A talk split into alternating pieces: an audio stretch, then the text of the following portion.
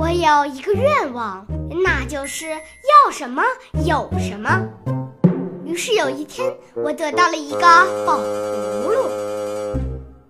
长篇儿童文学《宝葫芦的秘密》，尽在热气球 Radio 有声电台。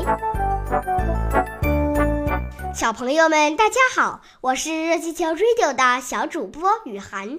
今天我来给大家讲一个故事，故事的名字叫做《宝葫芦的秘密》。哎呀，你们瞧，原来他是专心专意来找我的，我又高兴又着急，我非叫着他不可。回来，回来，宝葫芦！我睁大了眼睛瞧着河里，我等着，回来呀！河里这才波刺了一声，好像鱼跳似的。我怎么样盯着看，也看不清水里的是些什么东西，因为河面上已经起了一层紫灰色的雾。可是那个声音，你听，你听，他回来了。你还有什么指教？你跟他说什么？我不需要你，谁告诉你的？你竟然需要我，还敢这么净说废话？不赶快把我吊起来呢？就来钓，就来钓！我连忙捡起钓竿，仔细瞧着水面上。你衔上了？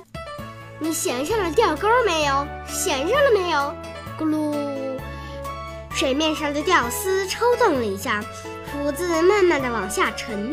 我赶紧把钓竿一举，就钓上来了个很大的东西，像是有弹性似的，蹦到了岸上。还咯咕噜一声，真的是一个葫芦，湿哒哒的，满身绿里透黄，像香蕉、苹果那样的颜色，并不很大，兜里也装得下。要是放在书包里，那外面简直看不出来。我把它拿到手里，很轻，稍微一晃动，里面就有核什么的，咕噜咕噜的响。仔细一听，原来是说话。谢谢谢谢，我在自己心里问自己：怎么，这就是那鼎鼎大名的宝葫芦吗？这就是那使人幸福的宝葫芦吗？那神奇的宝葫芦就是一副这样模样吗？这个葫芦又像青蛙叫，又像是河儿摇晃的响，它答话了。原来我心里想的什么？他竟完全知道，这你可不用怀疑。你别瞧表面，我跟别的葫芦一个样子，可里面装的玩意儿，各个葫芦就不一样了。我的确是一个可以使你幸福的葫芦，保你没错。我这会儿好不容易才找上了你，你该做我的主人。我愿意听你的使唤，如你的意。听听他的话。可说的多亲切，不过我还得问个明白，你为什么谁也不找，偏偏要找上我呢？你为什么单要让我做你的主人呢？因为你和别人不同，你是一个很好的少年。我连忙问：什么？我怎么好法？我哪方面好？你倒说说。他说我在各方面都很好。我听得真，他的确是这么说来的。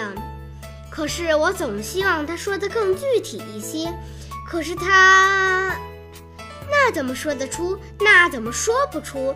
你太好，太好，好的说不出。他这样咕噜了一声，好像是赞美什么似的。他又很诚恳地说：“请你相信我，我是挺了解你的。不错，你呢也挺爱我。对对，我知道。”你这儿有我这么一个角色来服务，我这就来了。那么，那么我又惊异又兴奋，简直有点透不过气来。那我就能要什么有什么了。当然，我尽我的那些力量保证。嗨呀，你们看，我该怎么办呢？我捧着个自己称宝葫芦的葫芦，两只手直哆嗦。这当然是一个宝贝，没有疑问。嗯，我要试试看。可是我一时想不出一个题目，我该向他要些什么呢？我左看看，右看看，就把视线落到了那只小铁桶上。我要，我要鱼，于是我定睛瞧着那桶里面，一动也不动，瞧得连眼珠都发了酸。桶里可仍旧是那半桶水，纹风不动。桶里还躺着那一只螺蛳，毫无变化。一分钟过去了，还是老样子。三分钟过去了，四分五分钟过去了，什么动静也没有。要鱼！我又叫：“给我鱼！”听见了没有？鱼！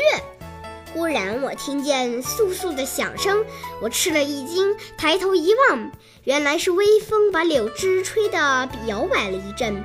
再瞧瞧桶里，仍旧是那静静的半桶水。我想，别是光线不好，没有看明白吧。我蹲下来仔细观察观察，桶里还是只有那一只老螺蛳，懒洋洋地伸出了半个脑袋。哼，欺骗我！什么宝葫芦？我把那个葫芦一扔，还狠狠地踢了他一脚，他咕噜噜直滚了一丈多远。我拿起钓竿，拎起桶来，气鼓鼓地走回家去。